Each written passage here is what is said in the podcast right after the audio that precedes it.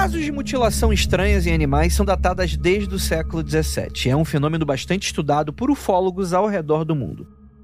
Em setembro de 1988, o corpo de um homem foi encontrado em uma represa famosa do estado de São Paulo, porém, o laudo de sua necrópsia colocou dúvidas sobre o que de fato tinha acontecido com ele.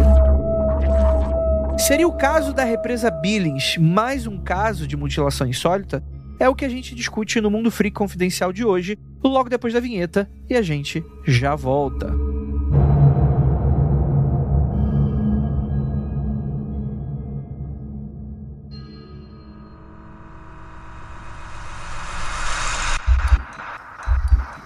Não há nada de errado com seu áudio. Adentramos agora através dos seus sentidos. Estamos preparando você para o que vai acontecer nos próximos minutos. Além do que conhece por tempo e espaço, o contato com algo além. Não conte para ninguém e nunca olhe para trás, pois este é Mundo Freak Confidencial.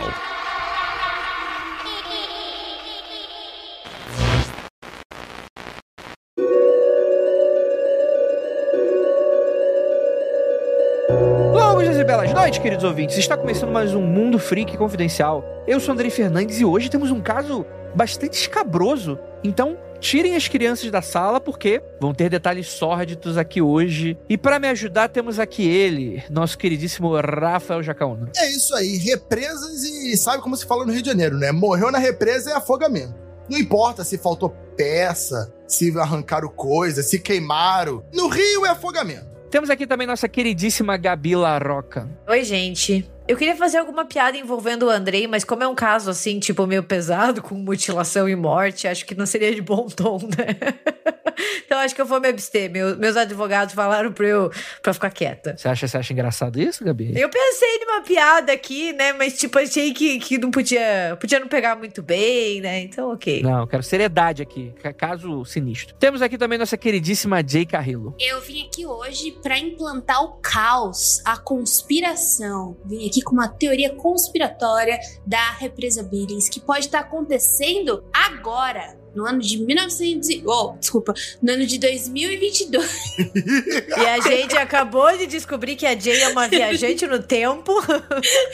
No ano de 2022 pra 2023. É isso. Olha aí, ó. E galera, o que, que será que aconteceu? A gente tem uma morte muito misteriosa, escabrosa, completamente de detalhes muito sinistros. E a gente vai comentar mais sobre isso. Só dar um recadinho bem rápido pra você.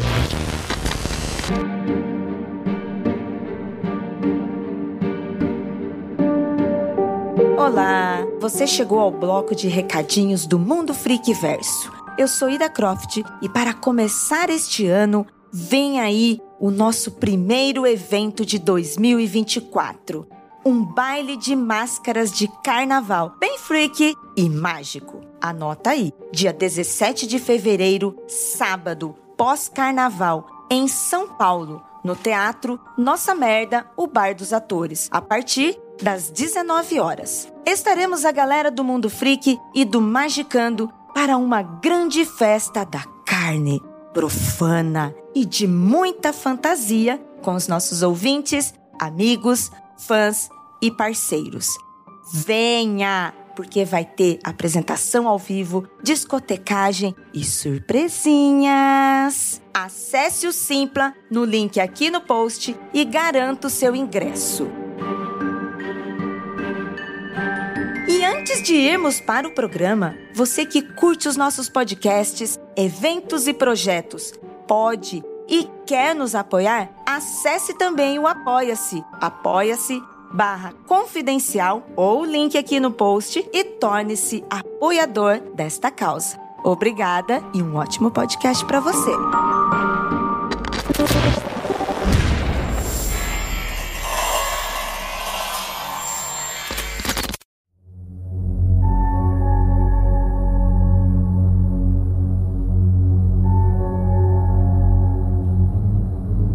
Aqui em São Paulo, a gente tem aqui o estado de São Paulo, melhor dizendo, né? Ele é, uma- é um grande estado do Brasil, da União. Sério? Sim, acredite se quiser, Gabi.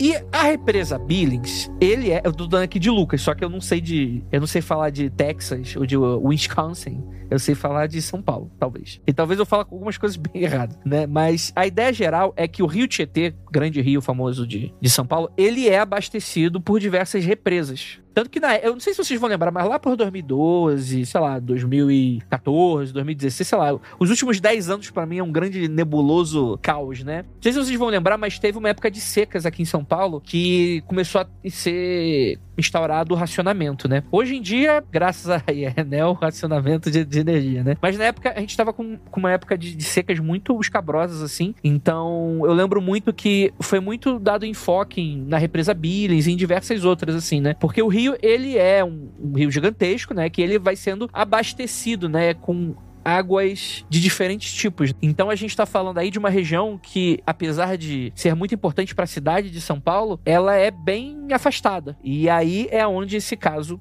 começa. Na verdade, tipo, essa represa ela foi represada, ela foi transferida de outros rios para aproveitar a queda da Serra do Mar para poder gerar energia elétrica, né? Então, tipo, teve a época da seca, então eles viram que tinha um grande potencial, mas como a região de São Paulo começou a crescer muito, principalmente do ABC, eles estavam ali tentando fazer aumentar essa geração de energia e foi aí em 1925 que eles decidiram, né, criar a represa Billings, que no caso é a junção de alguns rios para poder fazer essa geração de energia, porque a população estava crescendo, crescendo, e ela fica, ela tem alguns probleminhas ambientais, né, conforme o tempo vai passando, porque em alguns braços dela passa ali por Cubatão também e é também de um grande interesse de indústrias, principalmente químicas. Então, é um, um, um local aí que tem muitos interesses econômicos também. E esse caso, eu falei que ele começa aqui, mas é porque aqui é que o corpo do senhor que a gente vai, vai citar aqui, o Joaquim Sebastião Gonçalves, na época de 53 anos, é achado, né? Ele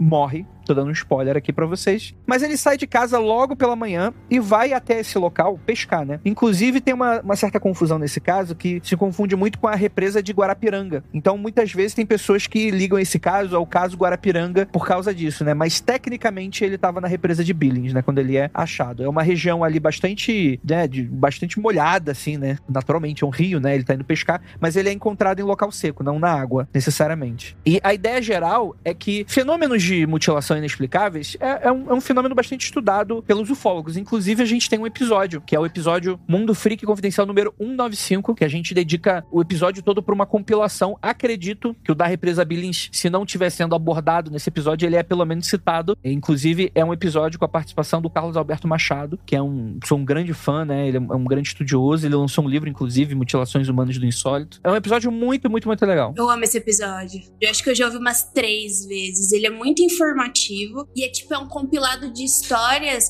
que aconteceram aqui no Brasil, sabe? Então, é, não é uma coisa que a gente tá falando sobre mutilação humana e animal de outros casos de outros países. É uma coisa que aconteceu aqui. Eu acho muito legal essa compilação que ele fez no livro dele. Legal no caso de ser interessante, de ser literalmente histórico, né? É aquela coisa do inexplicável que, que atrai, né? Atrai no sentido da curiosidade, até a curiosidade mórbida que todo mundo tem, faz parte de, do ser humano também, né? É, e você tem grandes mistérios, assim, né? Eu acho que um grande caso que o pessoal não, geralmente lembra por esse nome, mas é o caso chupacabra, né? O chupacabra a gente não tem humanos necessariamente, né? Bem, tem algumas teorias, né? Alguns casos aí que talvez algumas pessoas dão uma forçadinha de barra pra tentar encaixar, né? Mas a gente tem o chupacabra como sendo o alvo animais, né? Naturalmente, mas com essas mortes que são meio inexplicáveis, né? Geralmente ligados a o animal morreu dessa maneira porque tem um corte específico que não daria pra fazer dessa maneira, o sangue foi todo retirado, alguma parte do corpo foi extraída de, por um buraco muito pequeno que não faz faria sentido um, um ataque de um animal. Tipo, aí você vai descartando algumas dessas possibilidades e tem esses mistérios, né? O, o caso do Chupacabra ele ficou muito emblemático no- na década de 90, não só no Brasil, mas pô, pelo México, Centro, Centro-América, né? Então foi um caso que se especulava, o Fantástico fez matéria, botava desenho de criaturas com asas gigantes, porque só tendo asas muito grandes pra voar tão rápido, e aí entrevistava fazendeiros, entrevistava todo tipo de, de, de pessoas de interior, de cidade, se viu, se não viu, e aí gente que via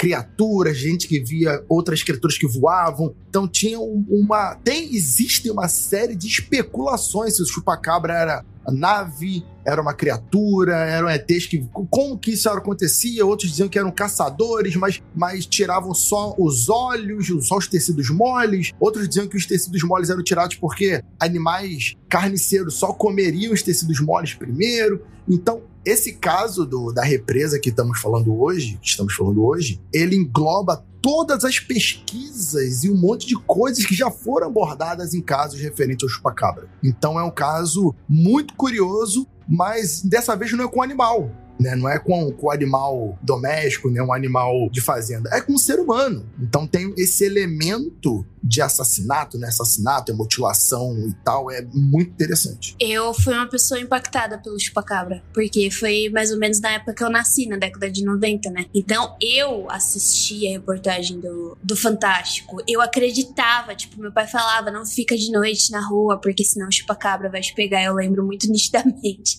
disso. E agora você falando, não, o chupacabra era uma nave. Como assim uma nave? Eu nunca ouvi essa teoria que tá acontecendo para mim. Ele Não? era um ser é, criptozoológico. Eu acredito fielmente que ele é parente de algum, sei lá, Mothman, alguma coisa do gênero, entendeu? E foi uma coisa muito emblemática na, na cultura e até no imaginário brasileiro, assim, o final ali, acho que foi 98, 99, os jornais, as revistas, televisão, todo mundo noticiando e tentando descobrir o que diabos estava acontecendo. Meio que virou, assim, um, um marco do fim dos anos 90, né?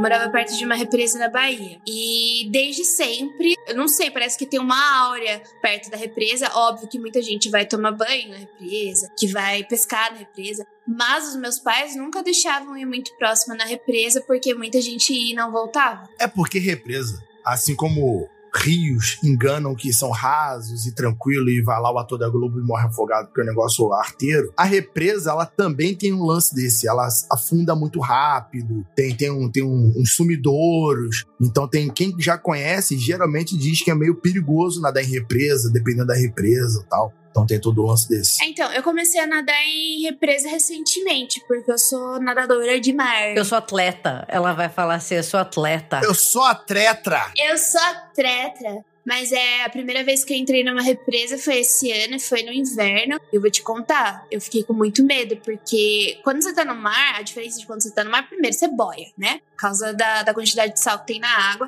Então é mais fácil você boiar, então é mais fácil você ficar na superfície. Então o chão é muito difícil de se ver. Você só vê mais água e uma coisa escura. Você pode ver uns peixes, cardumes, essas coisas é mais tranquilo. Mas daí, quando você vai na represa, é um lamaçal. Parece que eu tô dentro de, de, um livro do Lovecraft, sabe? Tanto que quando eu entrei dessa primeira vez, eu falei assim: se eu ficar nadando, olhando pro chão, eu não vou conseguir completar o que eu vim aqui pra fazer. Eu, tipo, só olhava para cima, fechava o olho quando ia para baixo. Daí, quando eu ia respirar, eu olhava pra cima, via o céu azul, os pássaros passando. Dá muito medo de nadar em represa. Não não, não foi uma, uma coisa assim, uma experiência muito boa que eu tive. Interessante que a, a represa Billings, né, aquela região ali, eu tava lendo, eu não conheço muito, mas sou carioca, afinal de contas, né? Talvez informações precisas de São Paulo não sejam exatamente meu, meu forte, né? Mas a região é até comum para descarte de corpos, vamos colocar assim, né? De diversas naturezas, assim, né? Então, quando apareceu mais um corpo, não foi dada exatamente uma grande atenção nesse sentido. Esse caso, ele vai virar uma grande questão depois, quando o laudo, né, da, da, da, necropsia, vaza, né? Vamos lembrar que em 1988 a gente tem aquele restolho ali de ditadura militar e coisas nesse sentido.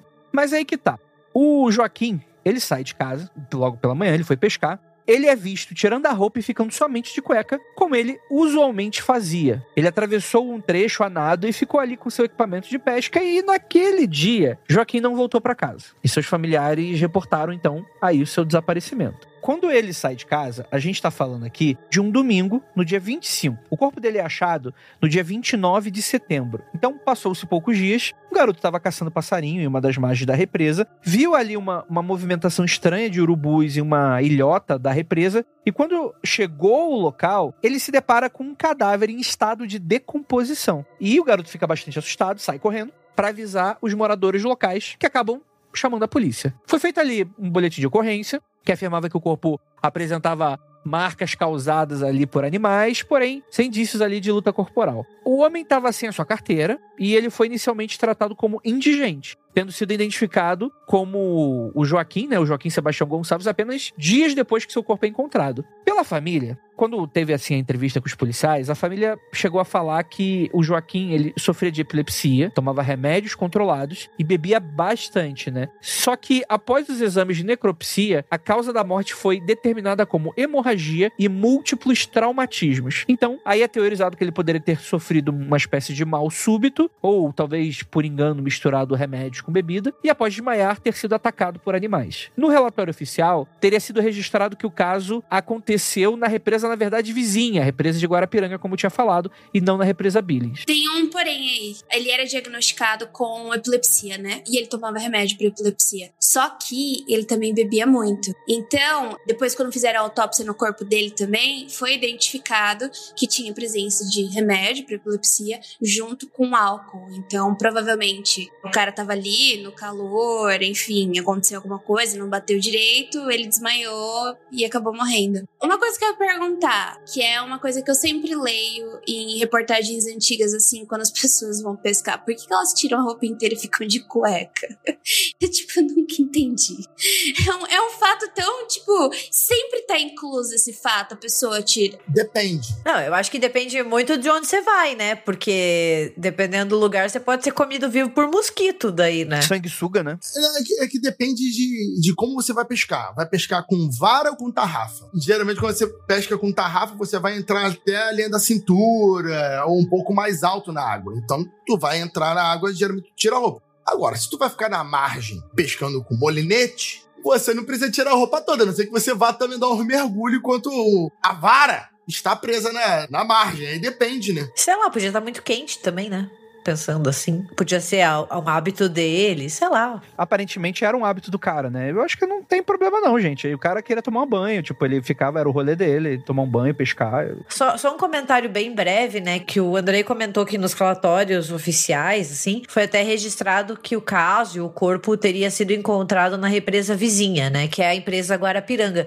Tanto que em alguns lugares na internet, quando você pesquisa pelo nome, né, do, do, do Joaquim Sebastião Gonçalves, aparece caso caso Guarapiranga, não caso Billings. Então, tipo, tem meio que essa, essas duplas informações até hoje circulando, sabe? A ideia geral é que após ver as, as fotografias, tem uma ufóloga espanhola, naturalizada brasileira, chamada Encarnación Zapata Garcia, que toma conhecimento desse caso, resolve investigar ela tem acesso a essas fotografias do corpo e percebe semelhanças das mutilações no corpo com mutilações em animais que teriam possível causa ufológica, fenômeno que ela estudava já tem um tempo, né? Após ela ver essa, essas fotografias, né, ela, ela, liga para o doutor José Roberto Cuenca, que é promotor de justiça que era responsável pelo caso, e conseguiu uma entrevista com ele e acesso aos documentos. Ela descobre então aí que o cadáver foi encontrado sem olhos, sem orelhas, lábios, saco escrotal, grande parte do sistema digestivo e o próprio ânus, e que ferimentos pareciam meio que cauterizados. E aí, gente, eu, eu não prometo que eu não vou fazer muitas descrições aqui para poupar vocês disso, assim, e nem vão ter fotos no post, tá? Mas essas fotos são de fácil acesso à internet para os curiosos, mórbidos aí que, que quiserem, mas. Eu queria deixar o disclaimer de não procurarem as fotos de verdade. Elas são fotos bem. Não é legal. Então eu não, não recomendo. Não recomendo fortemente. Você sabe que o meu aviso de que se vocês quiserem procurar, vocês procurem, vai dar menos curiosidade do que o seu aviso de. É. Não, mas é porque, tipo, eu abri, a, a pauta tinha, e eu literalmente arranquei tudo da pauta existe essa questão de que realmente é um corpo que ele tá ali sofrido, né? E aí é levantada essa possibilidade. Aquele corpo, ele tá naquele estado de putrefação. Faz sentido depois de 4, 5 dias? Caso não, ele teria sido atacado por outro bicho? Provavelmente sim. Faria sentido esses animais terem deixado ele nesse estado? É a grande dúvida desse caso. Que me chama a atenção no caso é que a gente falando assim, né, parece que aconteceu tudo muito rápido, né? E a gente tá falando de uma época, que nem o Andrei falou, pós, bem seguida da ditadura militar, internet não tinha, né? Os meios de comunicação funcionavam de outra forma. Então, na época, como ele demorou para eles fazerem o reconhecimento do corpo, tudo, né? E diz que até a, a família não, não se interessou muito, assim, meio que parecia que foi um acidente ou até uma morte natural. A investigação foi finalizada. E isso foi em 88. E o caso, ele meio que só voltou mesmo em 93, lá pra frente, né? Pros anos 90, quando começa a se publicar mais é, informações sobre o caso. E daí que essa ufóloga daí também faz esse artigo, né? Então, o caso foi noticiado em 97. Então, assim, é uma duração longa, né? Não é uma coisa tão de causa e consequência, como às vezes parece. É feito um exame toxicológico no corpo, né? A pedido. E não encontra encontra-se nenhum, nenhum traço de bebida ou de medicamentos no corpo, né? Descartando essa teoria que os familiares muitas vezes podem ter levantado. Ah, não encontra? Porque pelo que eu tinha lido, parece que encontraram e que por isso que foi descartado qualquer tipo, lá, o desencontro de informações. Onde eu li, dizem que encontraram sim traços da medicação que ele tomava, porque ele tinha epilepsia e ele bebia muito também. Então, foi encontrado sim e foi dado como uma morte de mal súbito. Então, e agora? Não, acho que é bom esse momento estar tá no podcast. Porque então existe uma inconclusão nesse caso.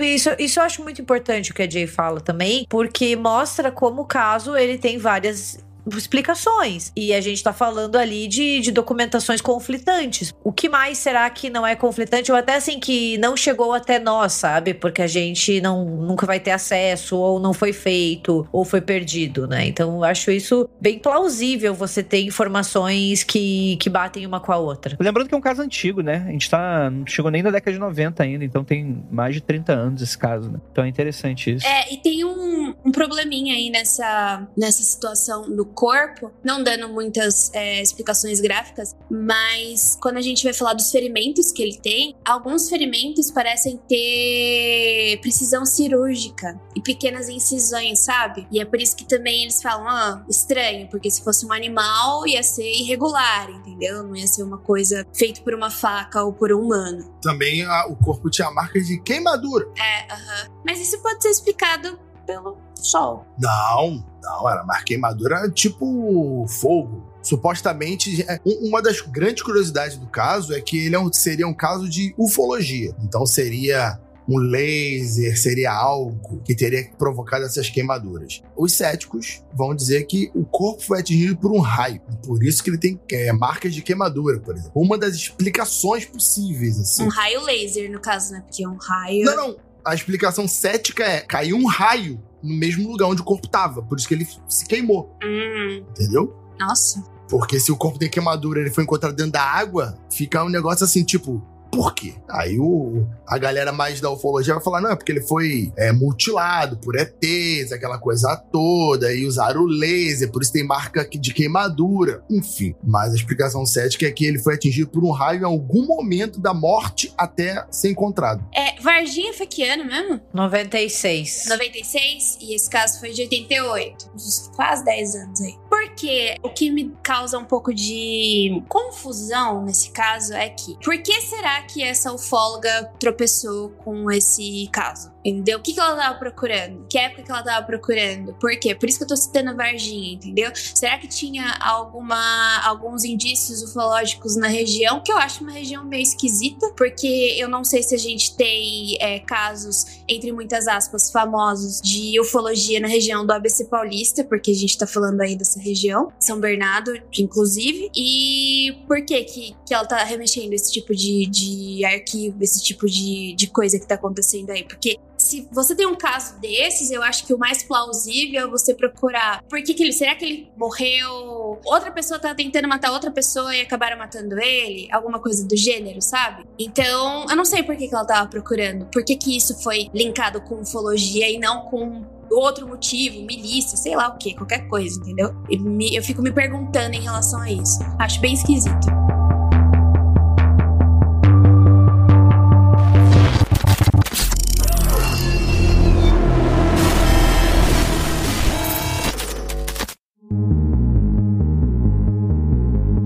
Uma carta feita pela Encarnação, né, que ela manda pro doutor Marco Antônio Desgualdo, né, que é do Instituto Médico Legal, o IML. Pra quem não sabe, é, é para onde vão os corpos, né, para dar uma checada quando eles são achados assim, né. Que reportava o seguinte: o exame necrópsico realizado no corpo da vítima constata-se dentro das perquirições médicas a existência de hediondo crime. Então existe essa possibilidade também de um crime ter sido cometido. Ainda, segundo a carta, o corpo representa incisões no umbigo e na virilha que variam de 2 a 4 centímetros, feito com precisão cirúrgica. O laudo afirmava ainda que, abre aspas, a vítima sofreu esvaziamento da região cervical, do tórax, regiões axilares, direita e esquerda, abdômen pequena bacia, virilha, com remoção de partes moles, remoção de musculatura intercostal, ausência de órgãos com a remoção de todas as vísceras abdominais, né? A gente tá falando aí dos intestinos, né? E ela conseguiu uma exumação do corpo mas não foi possível porque a família já tinha exumado para enterrar Joaquim em outro local. Então aí não foi possível. Ela consegue liberação, mas isso aconteceu, né?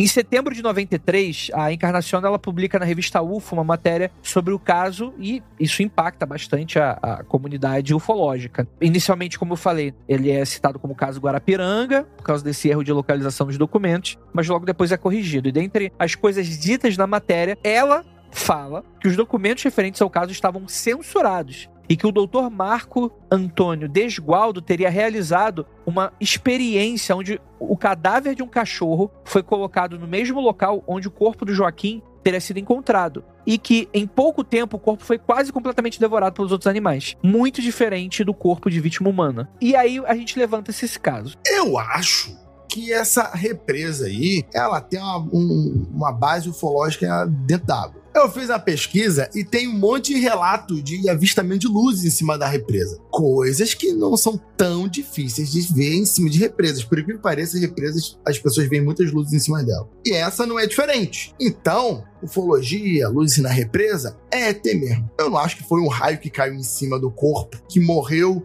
e aí ficou dentro da, em cima de uma ilhazinha, enquanto teve as partes esvaziadas, roubadas, comidas, e depois um raio queimou ele ainda de quebra. Aí é muito sapo defunto, é complicado. Eu acho que a explicação do, do raio, ela parece um pouquinho forçada, né? É como se fosse tudo aquilo milimetricamente calculado e daí cai o raio bem ali, sabe? Não sei, fica, fica estranho. Mas a minha pergunta pro Rafael. Diga-me. Foi um caso só pontual, então foi um caso só com esse moço ou você acha que pode ter acontecido com outras pessoas e a gente não tem nada documentado? Porque já que está falando que tem luzes, etc. Eu acho que pode ser só esse moço que foi encontrado, por exemplo. Porém, monte desse tipo de casos, se cai na água e afunda, é, dá como uma pessoa desaparecida e fica por isso mesmo, sabe? Então eu, eu, imagino, isso não tenho, tô tirando aqui informação do Dataku, então, mas eu imagino que pessoas desaparecidas dão como desaparecidas se a pessoa afundou na represa, se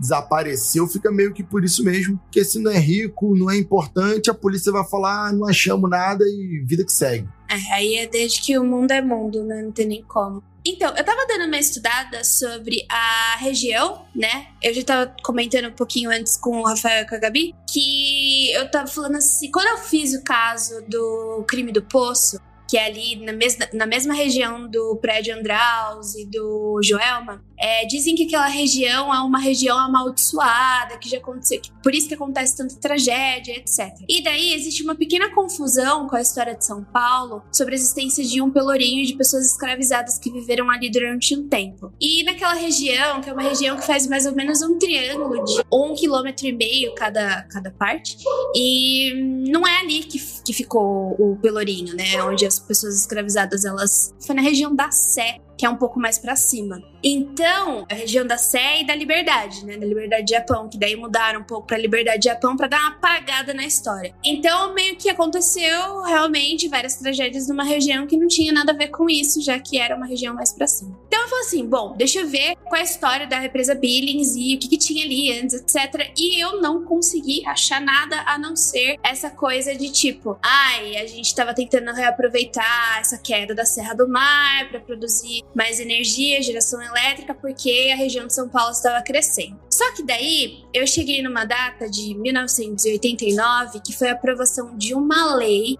que a partir do momento que a região começou a crescer, populacionalmente falando, eles tentaram aumentar a vazão da represa e ampliar essa capacidade aí. E tudo isso começou na década de 40, quando eles desviaram parte das águas do rio Tietê e dos, dos afluentes deles que estavam ali para o reservatório da Billings. Então, esse processo de reversão alterou vários cursos de rios. E essa reversão aí, é para aumentar a energia, é obviamente que teve um controle das enchentes e do afastamento dos efluentes industriais e domésticos de São Paulo na direção da represa. E isso vai afetar a qualidade da água. É, tanto que essa qualidade da água é tão afetada que eles constroem a barragem ali na rodovia Anchieta. Então, para se preservar ali essas águas, teve uma disputa muito acirrada entre ambientalistas. Isso bate com uma informação recente que eu achei que em 2022 o ambientalista foi encontrado morto na represa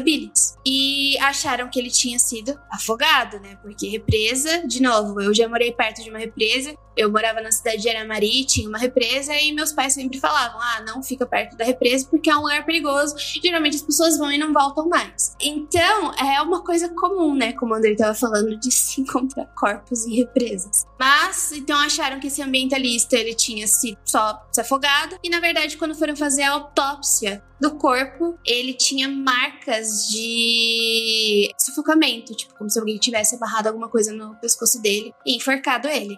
Então, ele foi, na verdade, assassinado e jogado na represa Billings. A minha teoria da conspiração é, desde 1989, que foi essa lei aí que foi aprovada para que preservassem as águas dos rios que faziam parte da represa, muitas pessoas começaram a morrer. E tem aí essa informação mais recente do ambientalista que morreu. Então, será que né? A gente tem aí o caso do Bruno, da, da, da floresta amazônica, não vou me adentrar muito, mas morte de ambientalistas aqui no Brasil também é uma coisa bem comum.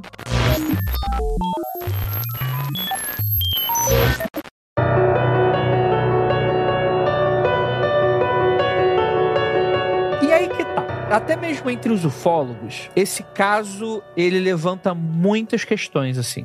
A própria revista UFO publicou mais outras duas matérias sobre esse caso, uma em setembro de 1994, outra em abril de 1995, além de uma reportagem da revista Arquivo Extra de agosto de 1997. Nessas novas publicações, a Encarnação ela passou a rebater várias críticas que estava recebendo, dentro inclusive da própria comunidade ufológica, sobre possíveis explicações céticas sobre o caso, né? Dois ufólogos aqui que são bastante importantes, até famosos assim pra galera da comunidade ufológica, conhecem alguns desses nomes, né? A gente tem o Claudeir Corvo e Paola Lucerini, que realizaram uma nova investigação e segundo eles, todas as mutilações teriam sido causadas por animais e que seria difícil para atribuir cortes a, a outra coisa através só de foto. Além deles, o próprio médico legista, o Dr. Marco Antônio Desgualdo, ele corroborava essa teoria e ainda diz que cauterização em ferimento pode ter sido aí causado por um raio. Então essa teoria do raio, ela é famosa nesse sentido, né? Ah, tá. É, eu, eu falei assim de leiga, né? Porque se o médico legista, ele entende mais que a gente. Mas é que parece tão estranho, assim, sabe? Parece que os eventos corroboram para uma explicação. Quando, sabe quando a gente quer muito uma explicação 100%, digamos, fechadinha, e daí a gente até acaba olhando e vendo coisas e, e puxando um pouquinho, assim, para tentar fazer com que a. Ah, eu entendo disso. com que a narrativa ganhe sentido, né? Então, assim, ah, não, porque daí foi um raio que fez isso e aquilo, sabe? Fico pensando nisso, mas se tem base, digamos, no corpo mesmo, então. Mas é, é uma, é uma dúvida que eu tinha. O raio teria atingido depois que ele estava caído já morto? Então. Ou ele foi atingido por um raio? Então, para ser cauterizado, é depois que o ferimento foi feito. Então, para mim, é esse sentido. Não teria sentido como cauterizar um ferimento antes. Não, pô, mas aí o, a espada Jedi cauteriza também. Ah, mas não existe. Mas iria cauterizar todos os ferimentos? Não. Só é isso que eu fico pensando, tipo, porque ele tinha vários ferimentos no corpo, né? Não, então, o corpo foi queimado. Quando você é queimado, o seu corpo é cauterizado, entendeu? A cauterização, se fosse aleatória, ela não foi tipo um cauterizou o ombro e não cauterizou o mamilo. Ela cauter... O corpo foi queimado. Então, os ferimentos, pelo que eu entendi do texto e tal, é que os ferimentos foram cauterizados porque o corpo foi queimado. Parcialmente queimado, né? Vai ter um episódio que vai sair sobre combustão humana, que a gente tava com o, o Lucas e ele deu aí quanto, quantos graus você precisa para queimar, ou então, tipo, carbonizar um corpo humano, né? Então, eu conheço algumas pessoas que sobreviveram foram atingidas por um raio e sobreviveram. Então, feliz e. Eu não acho que seria uma voltagem suficiente para você receber e ficar totalmente cauterizado. Tipo, entendeu? Fazer as, os ferimentos que fizeram nele. Eu acho que é mais plausível animais terem comido ele e daí um raio ter caído em determinado local e cauterizado essa parte, entendeu? Então ele vai ter partes de ferimentos e partes de ferimentos cauterizados. É isso que eu entendo, posso ter errado. É porque com, a ausência de detalhes de como que era a cauterização, é só, a gente só tá especulando. Então não tem como saber se cauterizou alguns, não cauterizou outros, porque se, se queimou grande parte do corpo, se não queimou. Eu não vou abrir de novo essa, as fotos. Não, mas mesmo é, fazer por foto é um negócio que, tipo assim, o problema é, a gente, quando a gente vai falar sobre crime no Brasil, a gente sabe o quão problemático é a falta de estrutura das instituições competentes por fazer esse tipo de averiguação, né? É, muitas vezes, o, o Rafael brincou no início da pauta, né? Achou na, na praia é afogamento, né? Porque é isso, né? O nível de violência urbana aqui no Brasil, né? E de falta de conclusão de, de investigação de homicídio, né? Faz com que seja apenas mais um corpo que está sendo ali investigado. E como foi alguém dado como indigente, eu acho muito pouco provável até que o legista não levou tanto a sério essa, esse caso. Foi um corpo achado onde que se acham corpos. Então, assim, talvez não tenha tido. E, e, eu acho que o fato do próprio cara também não estranhar fala também o quanto da região também ele poderia ter tido corpos semelhantes, ou pelo menos não de uma estranheza tão atroz assim.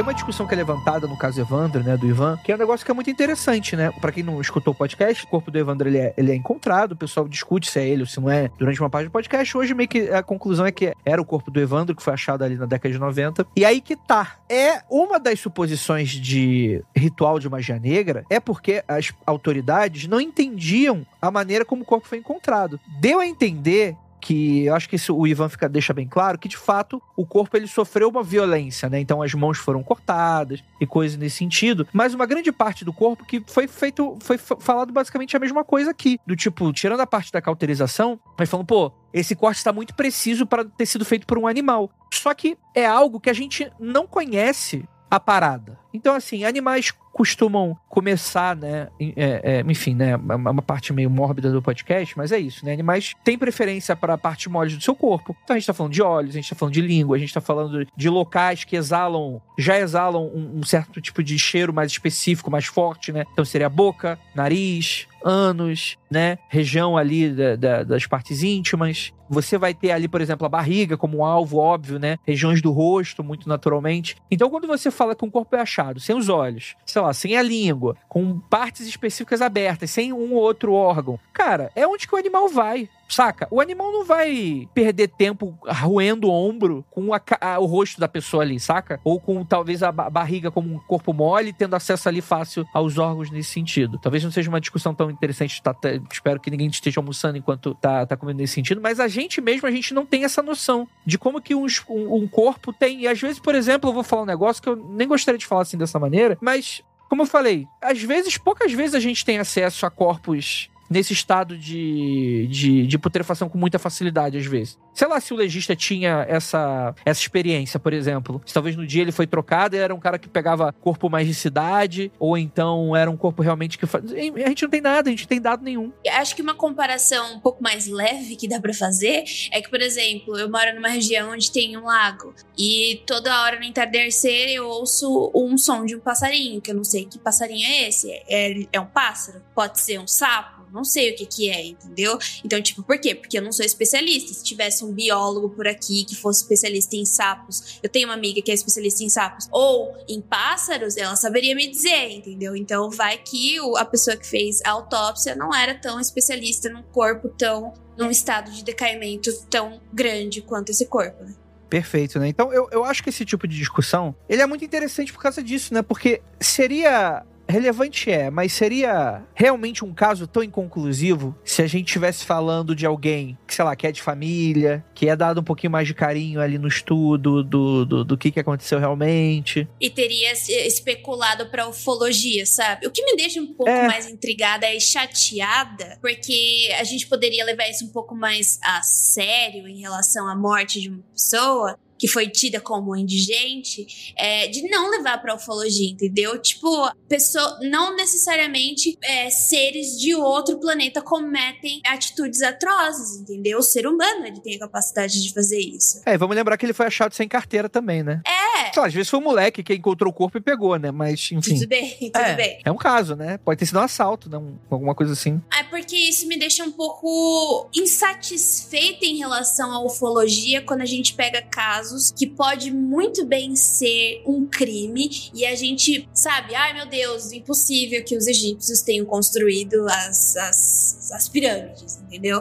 Então, não, eu acho que não deveria, a gente não deveria ir muito pra esse lado. É que eu acho que no final das contas, né, tem dois pontos assim que são bem, bem importantes pra mim, assim. Acho que o primeiro é que existe essa fascinação mórbida que o ser humano tem, é normal, todos temos, é por isso que a gente ou assiste documentário, ou lê, ou tá fazendo esse podcast, escutando podcast, né? E é um caso que choca, né? Assim, tipo, ele tem descrições mórbidas, né? Então, tipo, então tem essa, essa coisa, né, de não ter um desfecho. E eu acho que, e eu já, já falei isso em alguns podcasts sobre pânico satânico, sabe? Mas eu acho que é tudo muito, não, não parecido, mas assim, eu acho que dá pra ser abordado por esse viés, que é muito difícil pra nós seres humanos olharmos pra determinados crimes e chegar à conclusão de que o culpado é outro ser humano, porque isso põe em xeque a nossa ideia de civilização, a nossa ideia de empatia, até própria nossa ideia de humanidade. Então, é muito mais fácil, né? Entre aspas, esse fácil, mas é muito mais cômodo você pensar em algo sobrenatural, em algo que seja satânico, algo que seja extraterrestre, porque daí você retira esse crime, esse- essa coisa tão horrenda da humanidade. Você coloca ela pro exterior, entendeu? Tipo, é uma coisa externa a nós. E é algo com a qual a gente não tem como lidar, né? Nós somos apenas vítimas, mas não perpetradores, entendeu? Então eu acho que existe isso, assim, em vários casos com essas temáticas do inexplicável, né? E pra quem acredita também, pode ser,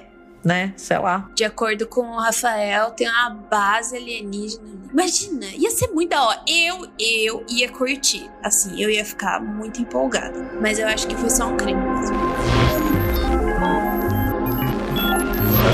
Eu queria muito saber o que, que essa ufóloga tava procurando pra cair nesse caso depois de tanto tempo. É, ela parece ser especialista nesse tipo de caso, né? Então provavelmente ela estava de olho em, em casos, né? E aí acabou topando com ele. De mutilação. É, de mutilação. Casos inexplicáveis que a polícia não, não, não deu atenção e tal, ficou. E aí ela provavelmente deu de cara com essa notícia e falou: Hum, vou ver. E aí foi, ué. É assim que funciona. Esse caso, uma curiosidade, esse caso também saiu num, no jornal que eu sou fã daí do. Sou fã pelo, pela questão folclórica, né? Porque isso aqui é imprensa marrom no, no último, né? The Sun. Dessa.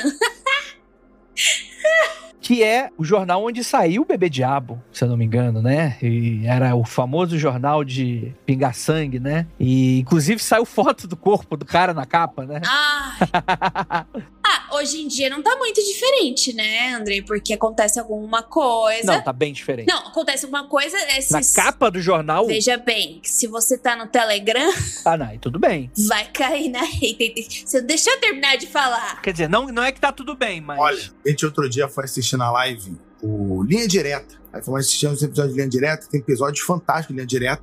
E aí um belo dia foi assistir o episódio do PC Farias. Caso PC Farias. Ah, Aparece, aparece o PC Farias e a sua, e a sua esposa, namorada, sei lá o quê, mortos na Globo. Pá! Segura essa. Imagina no jornal. Imagina no jornal que, que tá aí, pô. Na Globo apareceu ali. Pá! Cara, eu falei, caralho. PC Farias é 2000 ou 90? 96. Caraca, mano. Mesmo ano, foi o ET de Varginha, inclusive. Cara, é, entendeu? Na Globo aparecer isso. Então o jornal da década de 80 e 90 ser assim, eu nem fico surpreso. Eu nem fico surpreso. É domingo de manhã. É, né? gente? Antes a galera ia ver escortejamento em público, né? Então. É interessante do Notícias Populares é que o título: Sugado por ETs. que loucura, né, gente? Sugado por ETs. É o mesmo lugar que noticiou Nasceu o Diabo em São Paulo. Nasce bebê diabo, né? Perfeito. Essa questão do insólito, ela permeia muito as, as notícias brasileiras, assim, faz, faz muito tempo. E eu sinto, e talvez seja achismo meu, porque é a década que a gente, eu me lembro mais, né? Mas parece ali que o final dos anos 80 e os anos 90 foram permeados por essas coisas, assim, sabe?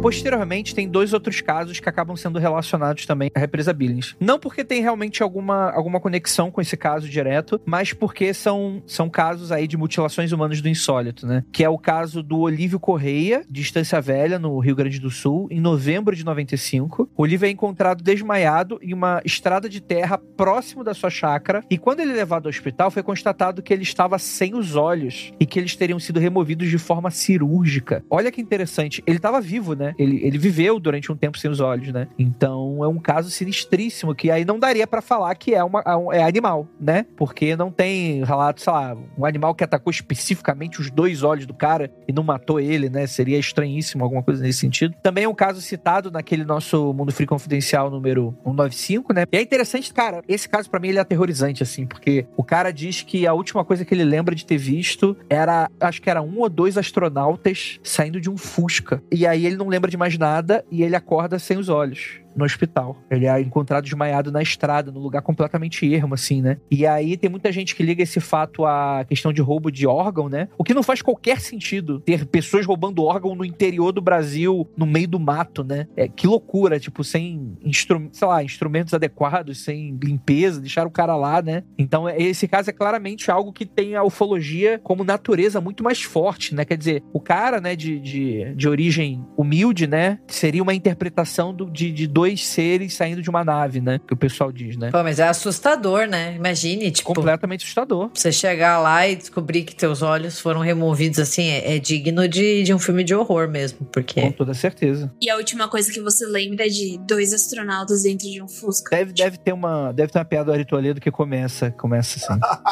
Ai, Rafael! sério, conversa séria aqui. Mas, ó, depois, quando você. Quebramos, Rafael.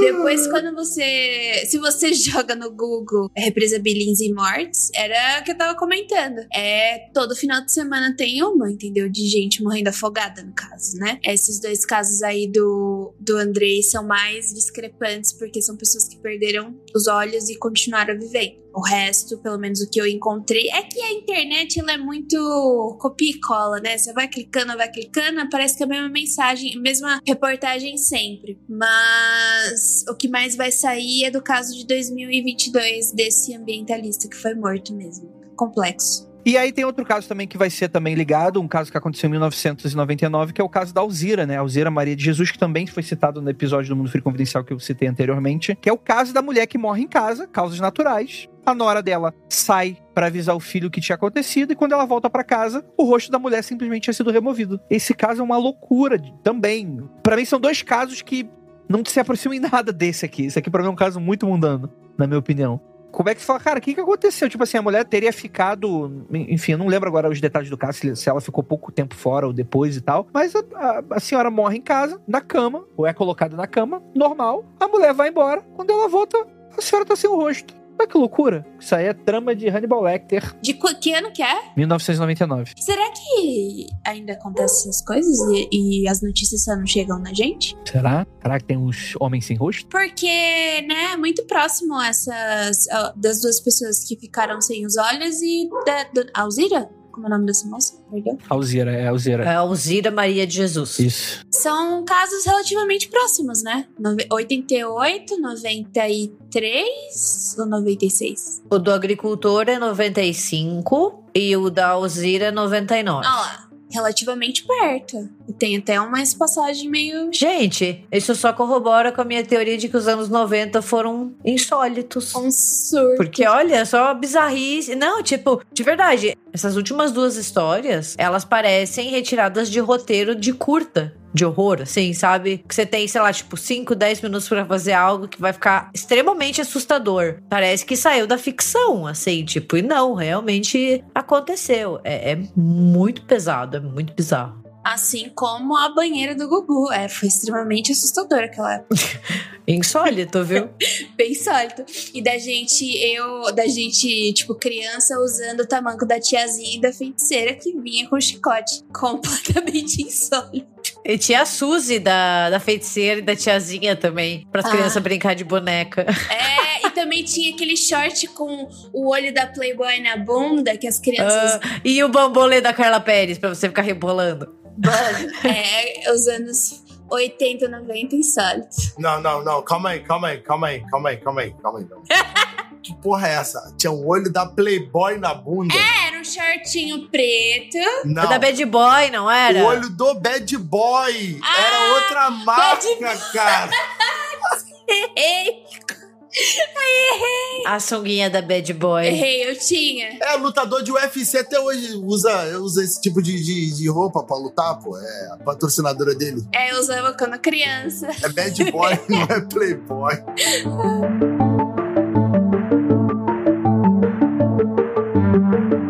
Então é isso. Muito obrigado para todos vocês que ficaram até aqui. O que, que você acha, ouvinte? Conta pra gente. Dê cinco estrelas aí no Spotify. Menciona a gente nas redes sociais. Quero escutar sua resposta. O que, que você acha que aconteceu? E aquilo, não olhem para trás.